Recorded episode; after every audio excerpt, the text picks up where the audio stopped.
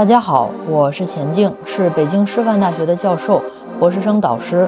本周呢，对谈同学们的问题，可以说涵盖了最应该关爱的群体——博士研究生的全过程的问题，从申请到就读，到中间遇到的各种各样的困难，到毕业工作，整个过程中，可见大家过得并不是那么的顺遂。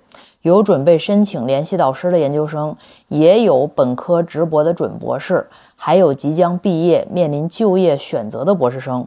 就让我们跟随大家的提问，来看看博士这个群体究竟面临哪些的困难，以及这些困难应该以什么样的心态和什么样的方法去解决。我现在是研三，在西南财经大学。之前我学学的是那个行为经济学专业，您知道吗？了解不了解？我知道经济学应该和非常微观的。对对对，就应该和您这个方向还是比较契合的。前一阵子还参加了咱北师大那个行为还有实验经济学那个论坛，我就是特别想问一下，行为经济学未来的这个就业方向问题，除了当老师以外，在国内的这个就业方向，你了解过吗？呃，不是特别了解，我身边学这个方向的同学也特别少。我导师跟我说可以去什么保险行业之类的，或者，但是我觉得就是不是特别具体，比较迷茫这方面。就我感觉，除了去高校当老师以外，好像没有什么特别就是明确那种选择。像读博，去美国读一下博士，再考虑之后就业问题。你博士之后再就业是吧？对对对。几个可能的选择，第一个就是你把你当成一个普通的博士毕业生，你任何专业的博士毕业生都有可能面临到你这个角色是吧？我要去就业。嗯。就业作为博士来讲，就业的路分为大致可能就分为两个路。第一个路就是你走的树的这个 track，对吧？你继续在学术的道路上继续走，也就是我们经常说的做去研究所或者找一个教职，就是这么一个一个路。这是可能是很多人认为的优选择，对，或者说在我看来，现在这个形势来讲，这可能是一个最难的选择，就是进高校找一个全职的教职，其实在现在这个社会里边是非常难的。我不了解过没有？呃，很多学生觉得啊，我不想去当老师。但事实上，我认为以现在这个实际情况，你在高校，尤其是还不错的高校，找一个全职的教职，是所有这些选项里边最难的选择啊。就是你也可以选择不去嘛，对吧？你你也可以要求他，你可以要求待遇，你可以要求整个那个薪资待遇的包裹好不好？你都可以提要求，这是双向选择，没毛病。但是所有的这些选择里边，就我。打交道的这些学生来讲的话，很多人觉得不想去做教职，我瞧不上这个事儿。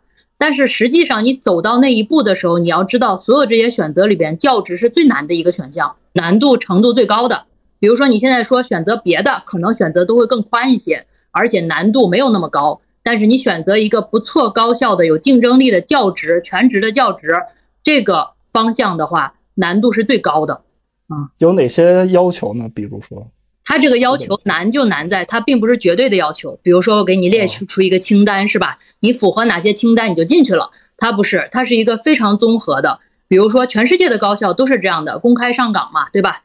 第一个，你首先科研，因为你如果是教学科研岗，以咱们现在的形式，大部分的教职都是教学科研岗。从这个名称上你就可以看出来，第一个，你教学要有能力，你要当过 TA。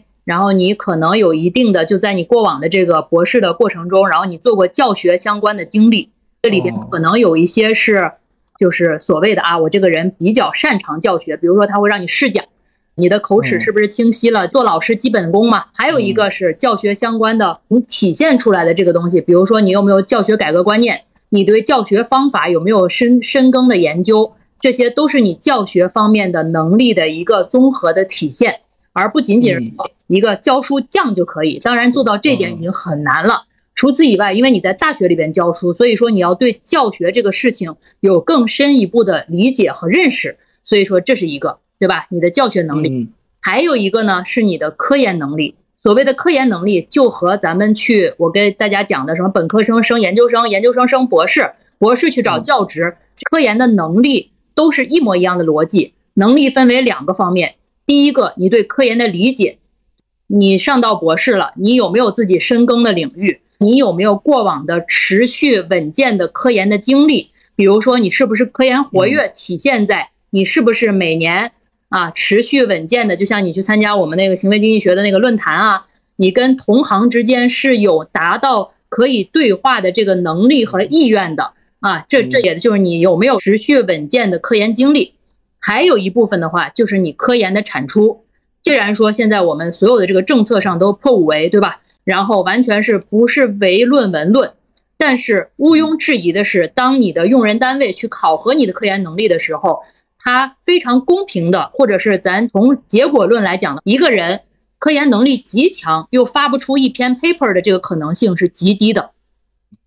所以说，作为一个博士毕业生来讲，或者作为研究生来讲，你有一定的科研产出，这个是对你来讲非常合理的要求，而不是所谓过分的或者功利的要求。尤其一个人的科研产出是一个综合的，你是不是有潜力的一个标志。因为你做过科研，你就知道，科研并不仅仅是写本身，它是一个综合的项目管理的能力。至少的话，我运营我团队的 N 个项目，全部是项目制的。你一篇 paper 从开始有想法到你做出来，这考验的是一个人综合的统筹能力。如果一个人效率极低，你这个产出可能是根本碰不上去的。尤其是你现在是一定水平的一定数量啊，这两个都是都是非常重要的。就是你的高水平的论文，同时你也要又要有质，然后在这前提下，你也要有一定的量，去看你这个本身是如何的，这就是你的科研能力，对吧？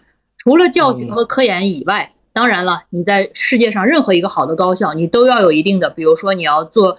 做这个一定的这个学院里边的工作呀，学生工作呀等等，包括我们还兼职做班主任了，这些都是你的综合管理的能力。他可能就会从这些的维度上面去对一个人进行考察。你找教职的时候，你说看什么就看这些。好好，谢谢钱老师。那还有其他的这个就业？还有其他的，当然就和其他的学生是一样的，对吧？我除了在高校这种选择的话，你可以当公务员啦，你可以去其他类型的事业单位啦。在企业类型的这个工作岗位上做一个贡献也是可以的嘛？有没有更具体一点的这种岗位的建议？在具体岗位上来讲，首先一个前提，我并不是经济学的老师，所以说我专业其实并不是非常非常的熟悉。但是呢，我可以从我经常走企业的这样的经验，给你提供几个方向。比如说，行为经济学它跨越了两个，一个是它是经济学里边的微观，它研究个体，研究趋势的。所以说，你可能会在一些比较大型的互联网，这互联网公司的这些研究部门，可能是有一定的职位的。比如说，我们学校的脑所，他们有一些就被那个什么小米啦、阿里研究院啦这些去聘去，去专门对，比如说呃一个世代，然后他们大的趋势是怎么样的，包括一些往消费消费的这个这个挂口上面去靠的这些，然后你分析一些数据了，用你过往的这个研究经验。给企业当一个智库类型的这样一个部门，也可能是一个选择。除此之外，还有就是我们学什么不一定做什么，这你应该可以想象。那你就单纯用你的博士学位，可能也可以砸开一些门，也是一个就业的选择和方向。但这可能是我最不想选的一条路了。就是我是如就是就是这个就是我一贯的想法嘛。如果我是你的话，我孤注一掷，或者是我全情投入。如果我对科研有兴趣。并且的话，我还是有一定的这个科研能力的话，我首选就是去为我们国家的科学事业去做贡献。但我感觉我不是那种特别顶尖的那种特别聪明的人，就我也没有走在很多人前面。我觉得进高校做出一番事业还是有点难度的。你在任何行业做出一番事业都非常有难度。相比起来，在高校有一个最大的好处，他们经常问我说：“当老师有什么好处？有寒暑假吗？”我从来不这么认为。我认为高校里边的老师一个最大的好处就是，他相对于很多工作来说，你的成绩是看得见的，你的名字是挂在上面的，你的耕耘和收获是有正比的。这个是相比起来好多行业的好多岗位没法比的一个，这是最幸福的一件事情。你在为你自己做事情，并且相当的一部分的命运是在自己手里掌握的。这是我认为大学老师最好最好的一个给个体的一个福报。你在各行各业想做到所谓的顶尖，或者想做到世俗意义上的成功，都是非常难的。可能我的理解就是，一旦进高校，我就要拼命的努力成为最拔尖那种人；进一些私企这些单位，可能就不用那么努力，可能就稍微躺平了那种感觉。你要符合自己的时代的时代的特征，因为这个时代。赋予每个人的你占占用的每一个社会资源的坑，其实都是有限的。尤其在我们这个社会，我不知道你你学经济学的应该观察到这个社会，在这个这个期间，各行各业都在面临着一个非常大的震荡和调整。每一个人，你只要有一份工作，其实就是应该珍惜的。你说所谓的躺平的机会，可能只是时代赋予你的一段时间内的这么一个，我可以躺，我可以划水。但是随着这个时代的发展，我相信好多行业都会从你可以躺平到不能躺躺平去过渡。或者换句话说，我在我的 MBA 课上都跟他们这样说：我从来不觉得人一定要工作，但是你但凡要工作，你就要干一行爱一行，不要占着那个位置，然后又浪费那个社会资源。人不一定要上班的。人的意义不一定在上班中体现，人在这个社会上上的意义是有非常非常多维度的体现的，而不仅仅是通过所谓的传统意义上的通勤去上班。但是如果说你抱着去到一个岗位上面啊，我就可以躺平了，我不认同这个理念。我觉得你可以在家躺平，就不去上班也是可以的，找一轻松的事儿。这个这个东西，第一个，你现在轻松了，不一定永远轻松。你明白吧？我这个，我我我我教课的时候，同学给我讲，然后他爸爸妈妈给他找工作的时候呢，唯一的要义就是要稳定。于是呢，举全家之力给他弄到了一个北京的建筑口的一个事业单位，什么什么叉叉叉叉研究所那种，北京有好多这种事类型的事业单位。跟他说，你学会计的，你就要去找一个地方，然后稳定，稳定是第一的，然后全家支持你去稳定。他在那个那个那个叉叉叉研究所没有待过三年。马上就是事业单位转型转企，他那个地方一下就变成企业了。企业之后呢，不仅转企，还几个研究所一块儿合并了。合并了的话，然后就出现一个问题，叫做岗位和人你所需要的不匹配了，就需要去所谓的裁员或者叫优化。我们国家又开始“一带一路”了，于是他们就想了一个办法，让大家都去都去支持那个各种各种斯坦，让他们去驻外去。你就知道这个女孩面临的什么什么样的抉择，他们家面临什么样的抉择？他们家以为这个工作是她一辈子安身立命的稳定，但是才过了不到三年，她就要面临一个抉择：我是留在北京去辞职被优化掉，找一个其他的工作，还是我去到国外某一个并不是特别稳安稳的地方去住三年，再回来面对着更多一份的不确定？那他没，并没有求人得人啊。所以说，你想找到一个永远去划水躺平的这个这个机会的话，其实我不知道该怎么预测这个事儿，我觉得挺难的，尤其在这个时代，非常的难。不管是进高校也好，进企业也好，就都是要。我从来不觉得我们的工作是永远旱涝保收的，所以说我是长期保持警惕的。因为你非常简单的一件事情，我不知道你们买过，你们知识付费过没有？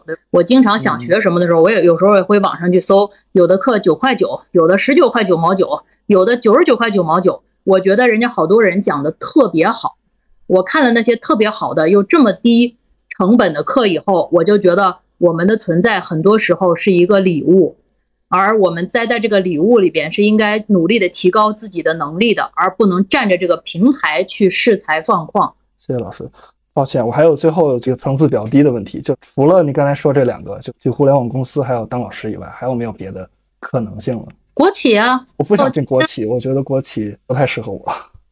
那你你想去哪儿呢？你想找什么工作呢？我我恍惚之间觉得你想找一个又不累、挣的也不低。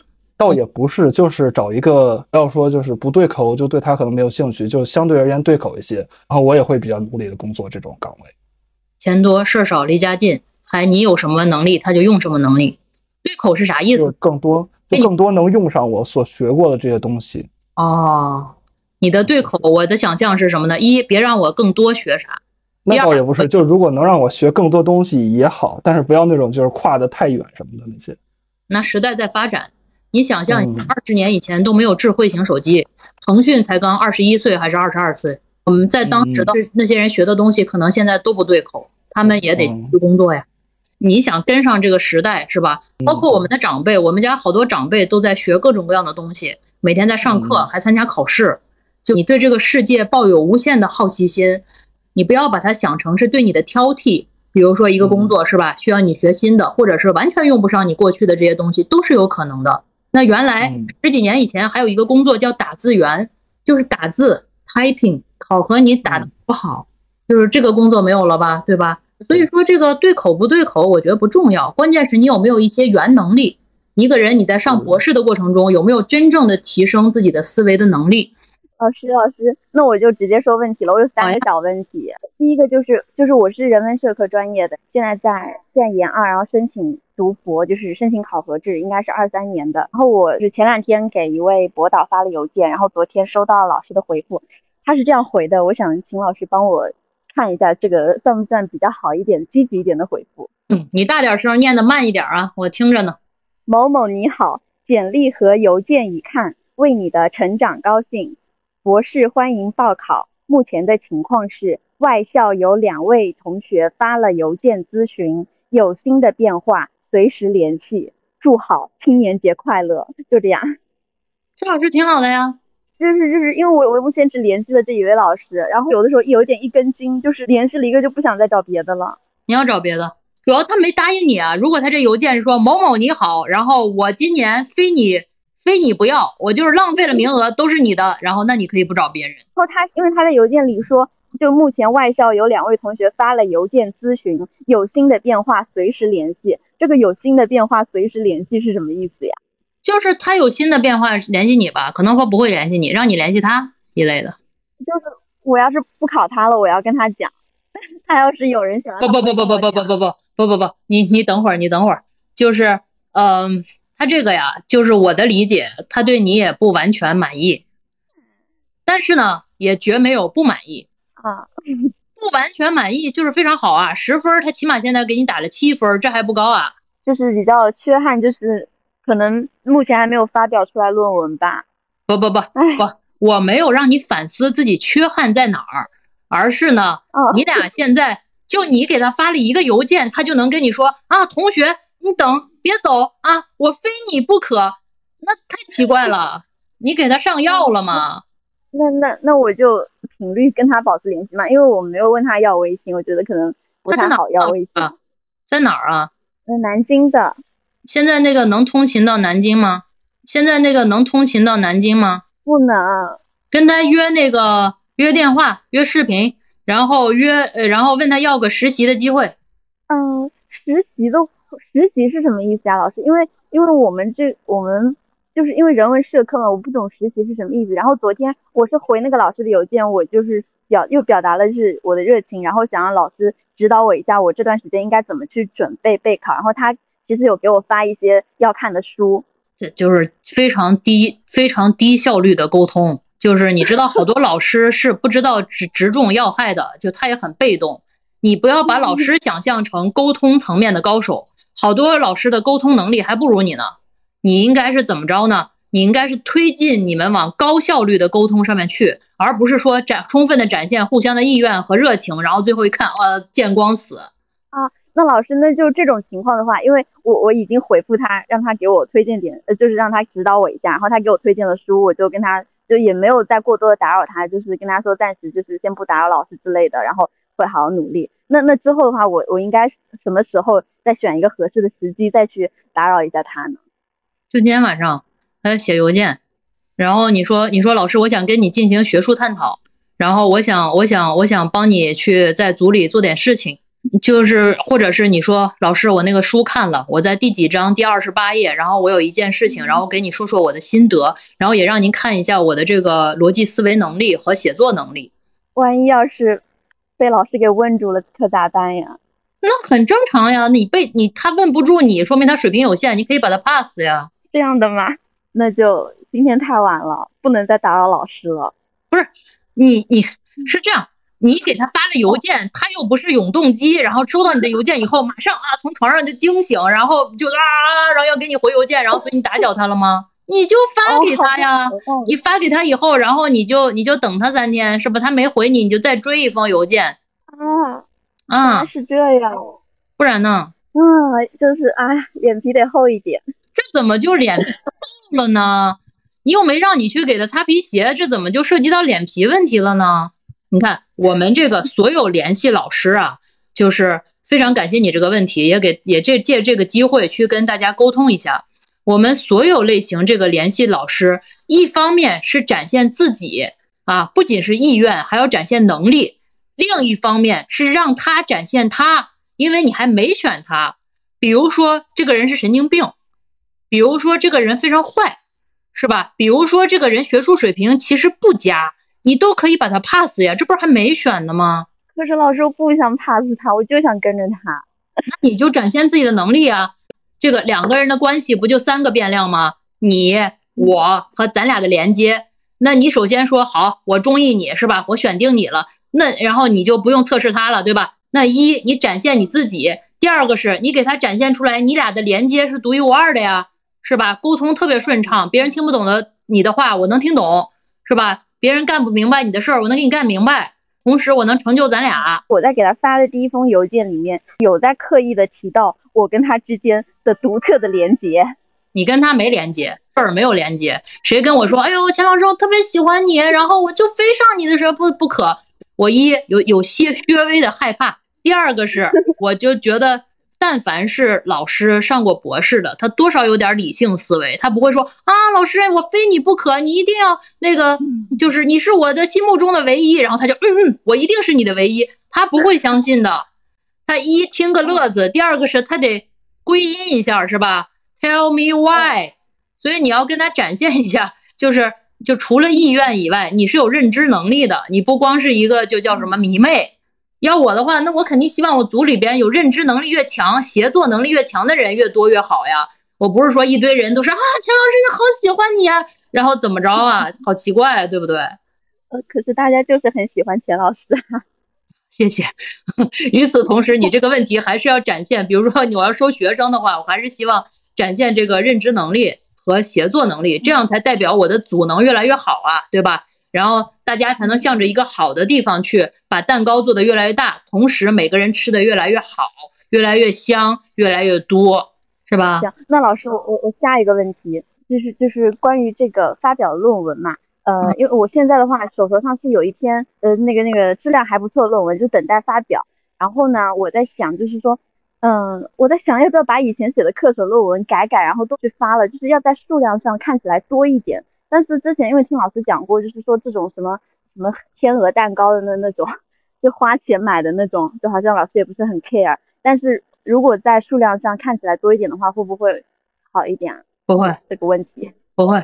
就是你比如说你是社科的，对吧？你你冲数量，你怎么着也是 SSCI 和 CSSCI。作为作为作为学生来讲，这个是说得过去的。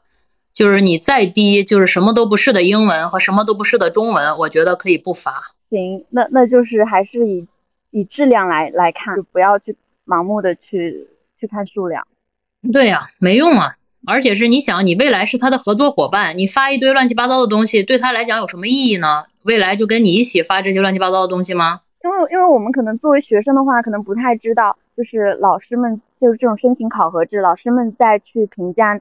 递交过去的材料的时候是以什么标准的？比如说，我们会把学术成果邮寄过去，然后老师看到那些成果，他是会比较关注，看到你这个已经发表了，但他可能不会太去看你发表在哪里。但是，让你有两到三篇发表，然后另一个人，你你可能有一篇发表，也不是很好的期刊，就就这种的，就可能做我们作为申请的人，可能不太知道去评价这些的老师他们是怎么去，他们的标准是什么。他拿到你的东西的话，他会评价，比如说科研方面，他会评价两个方向，一个是呃评价你的科研的经历，你要陈述出来，就是你过往做过哪些项目，有哪些科研经历，比如说你带过什么实验啊，你做过什么数据分析，这叫科研经历。还有一部分呢叫科研发表，他当然会看，但你发的那些乱七八糟的东西，对他来讲，我觉得没有任何加分啊，对我来讲是没有加分的，而且我经常参加这种各种各样去。面这种没有加分，而且是很多时候会觉得莫名又奇妙。那就是说，在呃你的成果不是在一个很好的期相对较好的期刊上发表的前提下，是你的那个科研经历，老师们会是会比较关注的。你在里面到底是做了什么事情？是不是你真的在里面？非常重要。对他问一下就知道你做过没有。就你这不能造假。我觉得你如果没有好的科研发表，你就陈述自己的科研经历。好的，老师。行，那我也不耽误同学们的时间，我再问最后一个问题，很简单的，就是推荐信。然后我是找的我们学院的院长还有自己导师给我写，他们都让我写好了发给他们。但是，但因为我跟导师以及跟学院的院长其实沟通都比较密切的，我其实是想让他们 去 挖掘我的优点，他们让我自己写，我就感觉有点不太好意思写。这有什么不太好意思写的？你写，而且你这里边写的要越详细越好，不要说什么该生勤奋上进、努力奋发，日后一定是人才这种这种空话。你要举例子，你跟他共过什么事情，在这个过程中你展现出来哪些能力是让他耳目一新，是吧？说这个学生最后让人家看过推荐信的感觉，就不是交作业，而是说非你不可。那我我我那如果说我我导自己导师那边，如果说我想让他帮我写，我该怎么跟他讲？还是想尝试让他帮我写？自己写，人家都让你写了，你还非要让他帮你写，是不？付为什么呢？你给他干他，你给他付出过什么吗？对吧？人家让你写，也不是说完全你写了就是怎么着嘛，他还会去调整、去改或者怎么着。因为你可能你记得比较清楚，而他记得没有那么清楚。我觉得自己写没有什么关系。嗯，我现在是情况是双非一本，然后在这个学校算是一个在这个学校比较强势的专业吧。呃，目标是想考一个九八五的博士，或者是出国留学的这么一个博士的一个机会。那我需要一个科研经历，我就想暑期就不回去了，然后留在学校去做这个科研。那我。是要留在本校做科研，还是要联系我可能的目标院校的导师去他们学校做科研？你是我的老粉丝，我就直说了。我跟你说两个建议，就跟你说的快一点。直接，第一个，我建议出国读博士。好，这个这个你可能自己也知道什么原因，就是出国读博士对最好的选择。明白，然后不要在国内去去去跟他们在那儿，然后让他们再瞧不起你什么双非，你再跟他说我们的专业其实挺好的，挺强势，他又觉得啊这并不重要，甚至很多学校的话，可能卡那个简历的时候就把你卡掉了。咱不跟他玩这个立个扔，不玩了，直接出国，这对你来讲是一最好的选择。好，然后第二个，我跟你说那个你的这个就是做科研这个。我觉得你既然在那个学校是个强势专业，说明你那个专业里边肯定有做科研还可以的老师。你就在你们学校，你可能也挺优秀的，你就找一个学术方面，不要找一些什么行政领导不重要，你就找学术方面最牛的那个人去跟着他干什么都行。你就说我就跟你，你让我干嘛就行，取快递也可以。那我我的导师是个硕导嘛？那我如果是说跟博导去交流，那会不会对？嗯，关系上有影响的啊。你是研究生是吧？对呀，对呀，我是研究生啊。你的导师不能指导你的学术吗？您您不是说那个让我去找最牛的那个吗？但最牛的肯定不是我的导师吗？你就跟你导师就行，他教得了你。你怎么对我我以为是你是本科生呢，我想错了，我脑子短路了啊。你那个你就跟着你的导师，他那点东西你能学十分之一，然后也够你去升上一个什么博士。哦，好，那现在还。那那我跟着我的老师，然后我的师娘嘛，就是也是就是她是一跟着一个大博导的一个，呃，也算是同科研小组的我的大师姐。那他们两个同时给我安排任务，现在情情况就是，然后但是任务的方向稍稍有一点区别。那我是应该先做哪边？因为我两边都顾的，能够顾不过来的。同时，你的导师和你的师娘在指挥你是吗？对他，他们两个同时在指挥我。我的师娘给我的方向。跟导师也差不多，但是还是有出入的。我要做的话，肯定是两边文献都要找，然后两边实验方案都要出，然后最后两边实验我都要做。那我 我现在应该先给哪边去做呢？你跟他俩熟吗？你跟他俩开个会，你说我弄不了，是吧？要不你俩排开，然后单数月 做你的事儿，双数月我做你的事儿，就是你俩别都给我弄分裂了，对吧？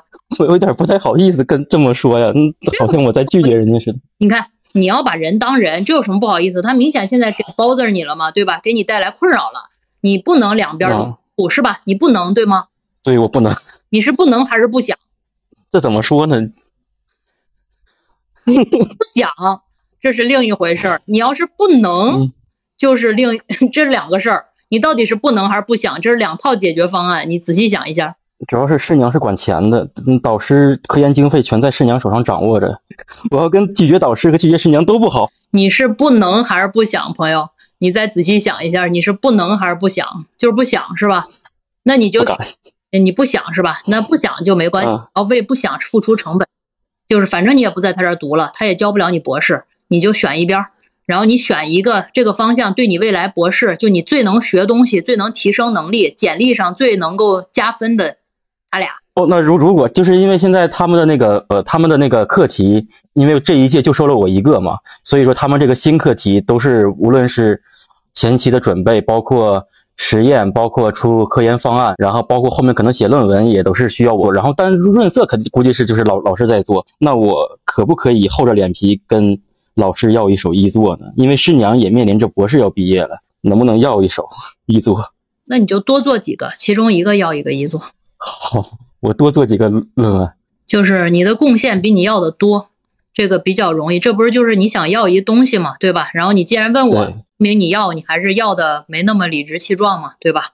那咱就是互相体谅一下。师娘不是要毕业了吗？给师娘弄一个，就是咱自己也给自己弄一个，然后商量。我觉得一切都可以商量。那我至少弄两个 SCI 出来，才能跟国外的那些大牛导师去交流。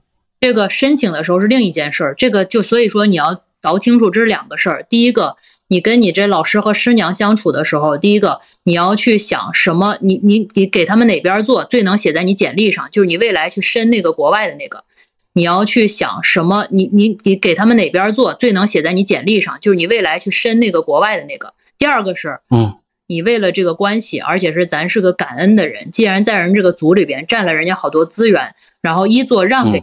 嗯或者是一作让他们去当是没关系的，因为以国外去啊，你是你是个学生，你是二座或者共同一座，然后千万不要通讯，要那个作者尽量往前排。我不知道你什么专业啊，我不知道。要是我们这个专业的话，核资源，那我不太懂你们那个专，你们那个就是那个顺序怎么着是更那个什么的。以我们这个的话，在国外那个顺序还是要往前排，所以说我们还是就是这个这个顺序代表了一定的 contribution，而且他们也不认什么通讯不通讯啊。我们这个行业的外文语境里边是这样的，尽量往前排。然后对于他们来讲，你的导师或者其他人是一座，你是二座，和你是一座，在一个期刊上面的话，没有太大差别。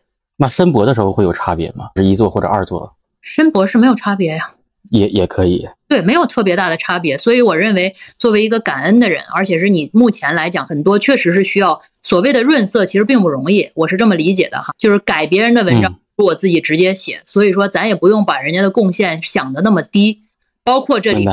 投稿的这个过程中，一轮一轮的改，这个是需要经验去加持的，所以人家并不是这个，可能他做的事儿时间没有那么多，但是他做的这个事儿的权重可能很多，所以说如果非必要啊，不要去纠结于那个一两个作者的顺序，我觉得不必不必纠结，学到的东西是你的，你真的有这个能力的话，你以后不缺一做。嗯，不纠结，我我确实不纠结，主要是想想留个砝码给自己，我就怕，因为导师也很年轻，导师才四十左右吧，嗯然后我想留那么一两篇给自己，就是不纠结，他如果全要走也没关系，因为导师对我确实也很好，然后师娘也对我很好，还是要有合作者，你的名字要在上面，对吧？然后尽量越越好越好。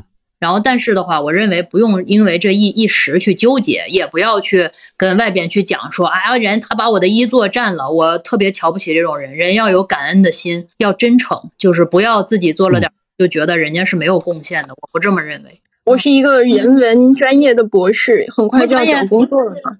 人文专业，哦，人文专业，啊、啊，你好，你好，，对，嗯，哦，因为我很快就要找工作了嘛，现在有两个工作可以选择，所以想请您帮我参谋一下。嗯嗯，好，第一个工作呢是市立一本的讲师，第二个工作是九八五的博后。你科研做的怎么样？嗯，因为我从本硕博都是被放养的嘛，那勉强算中等偏上。我基本上就是靠自己做出来的，还稍微做出了一点儿。让你去申请那个什么国家社科什么的，你觉得有啥问题不？我觉得教育部项目可能还是挺有希望的。你现在发了啥？我现在有人文专业有八篇 C 刊，九八五博后老师，我可以稍微具体展开讲一点点吗？可以。哦，就是因为这个九八五博后的问题就在于，哦，就是因为我们这个专业是没有博后站的，所以我就只能去联系另外一个学院的博后导师。我觉得它的优势就在于它是个大牛，因为我从来都被放养嘛，我超想去感受一下跟着大牛是一个什么样的爽快的感觉。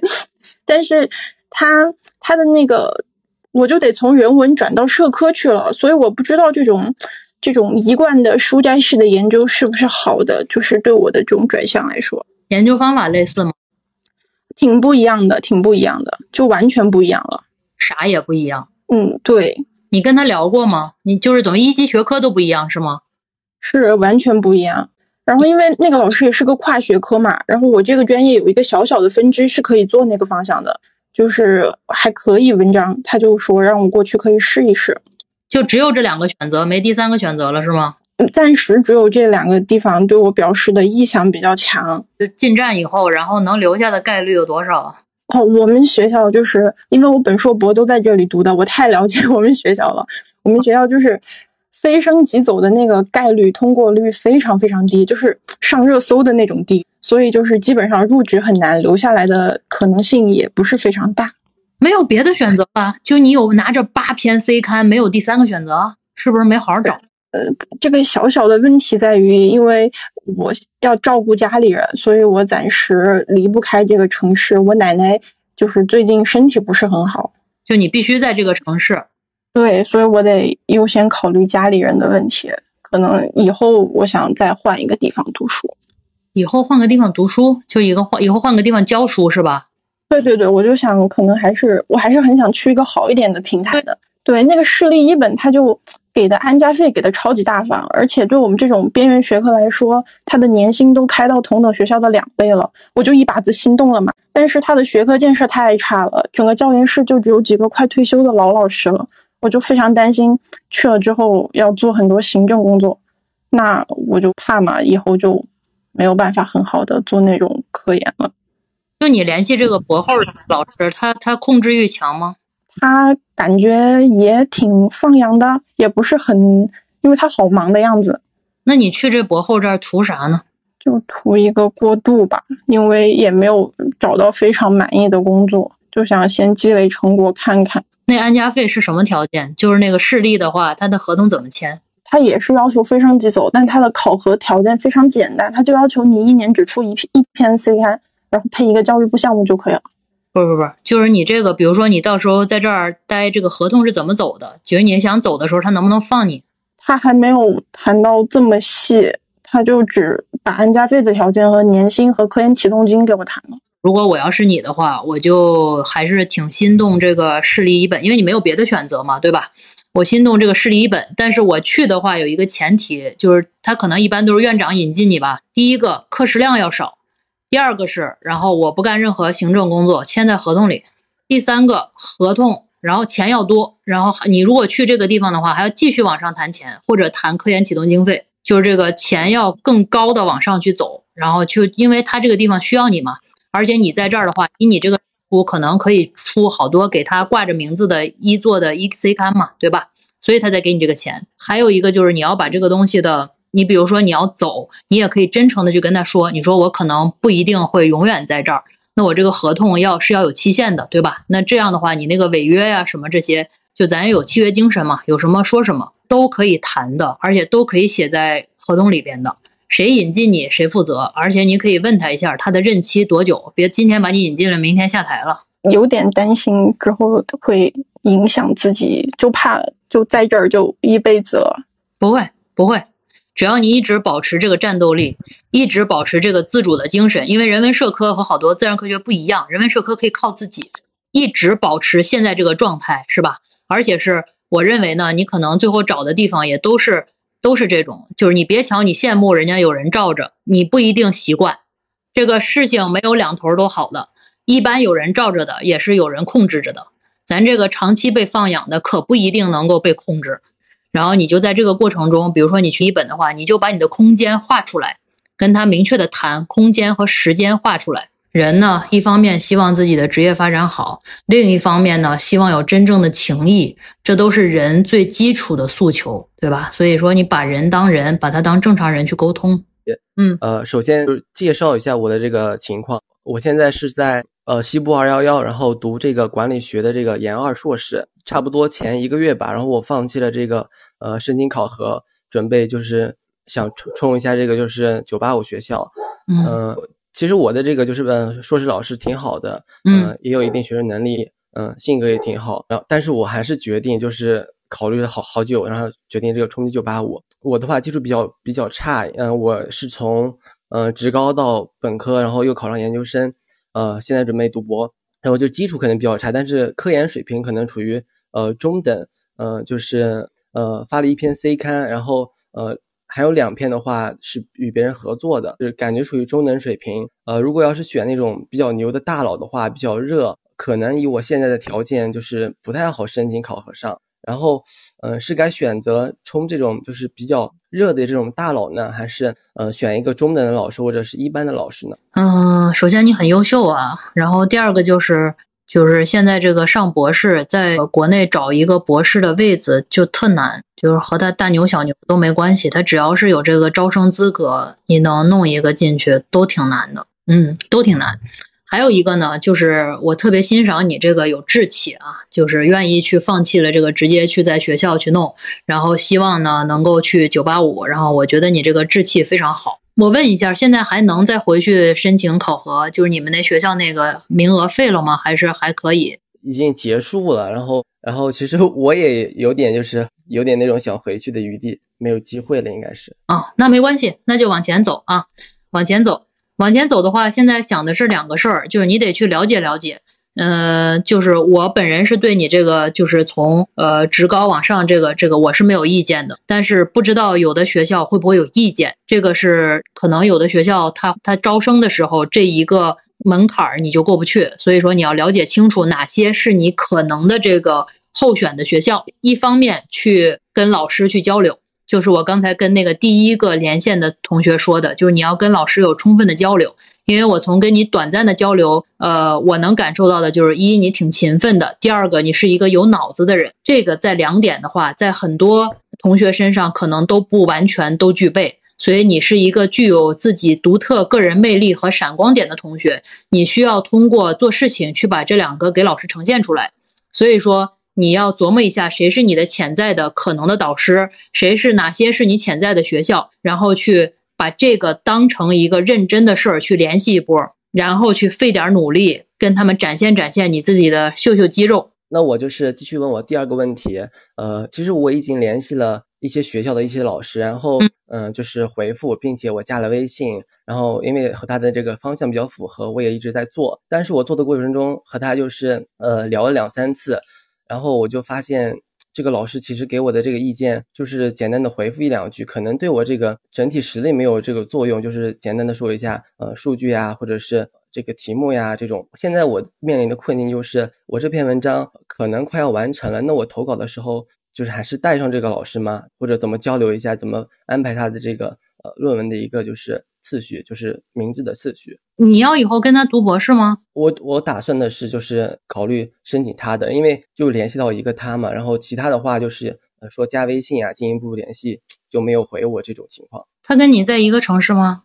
呃，不在。我觉得可以不加。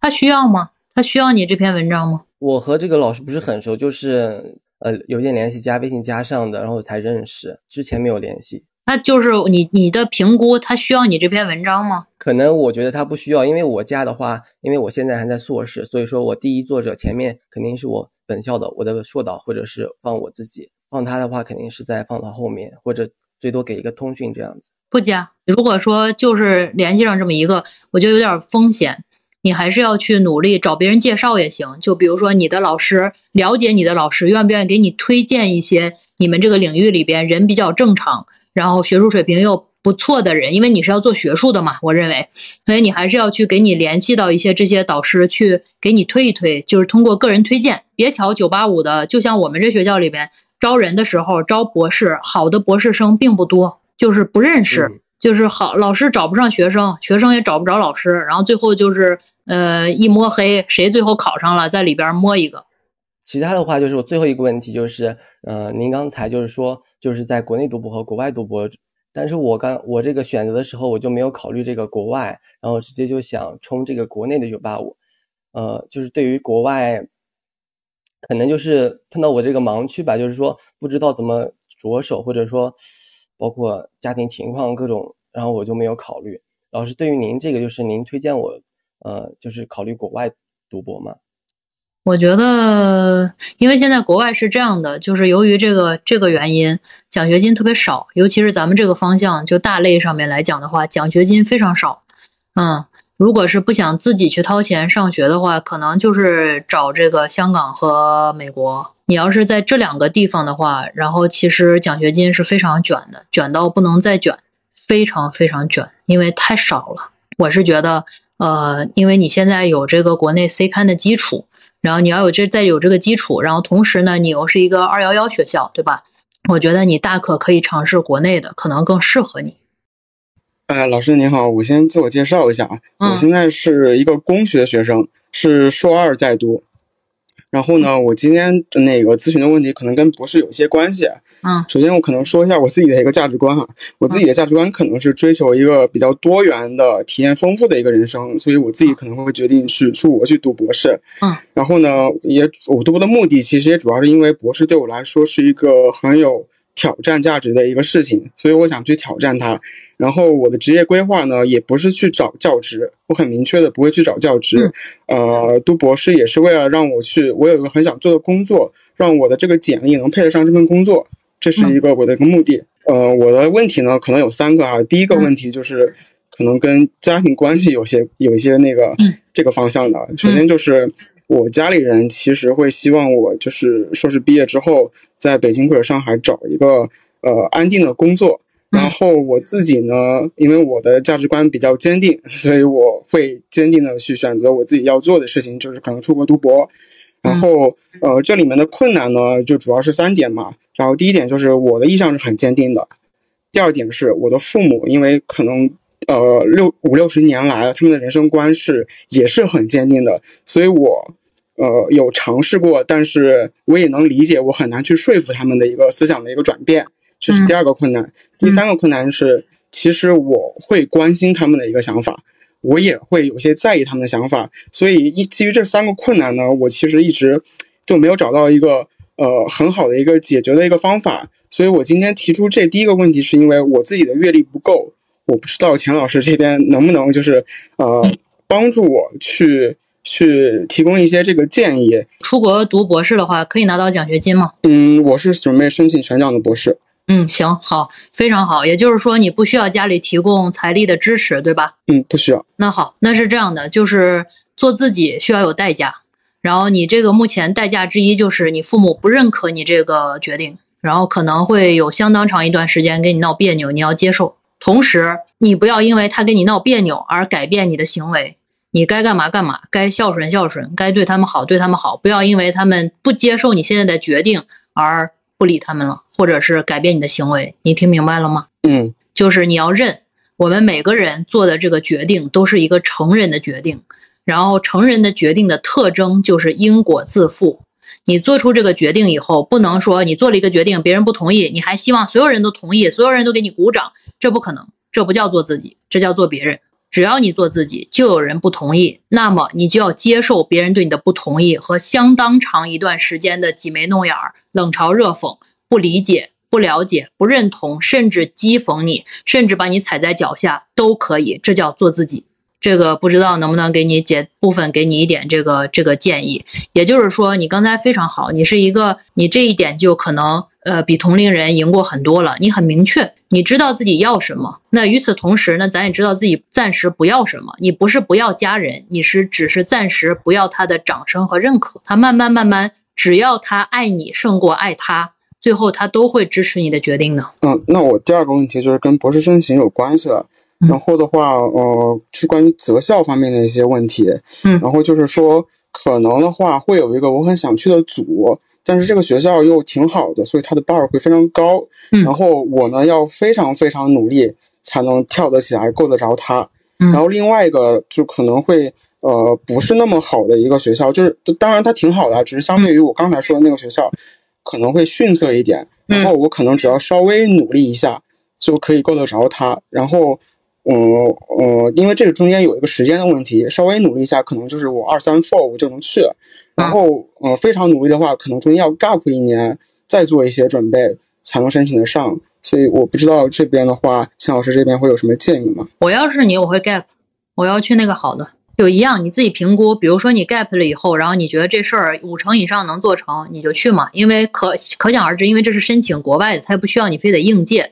呃，那你也不会耽误了另一个选择，对吧？那你 gap 一年的话，你最差最差就是没跳上那个，但是我还是去了那个。比如说次优选是这个意思吗？嗯，对啊，对啊，所以说就是一年的成本嘛，可以敢想敢做。要是我是你的话，我就会 gap。你一样嘛，和刚才那个问题一个逻辑，就是我自己做的决定，我自己认。你我就是一年以后还是去了那个次优解，你们都说你看那白费了一年是吧？然后早就让你去那个次优解，你怎么着？哎，我听听就算了是吧？你们懂啥？我只要这一辈子做的所有决定都是我自己的第一选择，我就赢了。你们懂啥？好，行，那老师我就直接说第三个问题了。嗯第三个问题的话是是基于我刚才想冲那个比较好一点的学校，就 Berkeley 那边的话，可能就是你需要准备很多很多的东西。嗯那就是说，呃，但是有一个问题是我现在已经硕二了，嗯然后我们老师的话，他对呃 paper 的要求是非常非常高的，嗯就是你不是顶会顶刊，他是不允许你发的，就不是普通的 ACI，、你就随便发这种。嗯嗯然后，所以就是这里面有一个风险，就是我要申请，确实像刚才说的，我要 gap 一年，但是 gap 这一年的话，我应该去做一些什么呢？因为这一年的话，你总得要有一个待的地方，就是说，呃，有我有师兄会推荐，就是去港大那边做一年的 RA。也是为了呃申请博士做准备的，嗯，但是就是 RA 其实申请它跟博士难度也差不多，就是可能最实际的一个情况就是会去就业。然后我想了解一下，如果就业的话，就是有没有这样的一个方法，就是在就业过程中能够提高自己的一个竞争力，然后可能也能攒一点 connection 这种。那以你目前这个情况的话，你就不适合就那种就是和科研没关系的业嘛。然后我还是建议你去，要是我的话，我也建议你去 RA，就不管在哪 RA，能给你简历增光添彩就可以。就是你现在要不要转变思路，想一想怎么能够不 gap 去到那个更好的、更好的学校？这不一定是 gap 能解决的，因为一年时间很短，你还是要，那我好好跟对外就外边那个地方去沟通，然后把你的实际情况去跟他解释一下。你哪怕到他那儿去 gap，因为他也需要 RA 嘛。好了，今天的节目就到这里，欢迎大家订阅，也期待在评论区听到大家的声音。我们下期再见。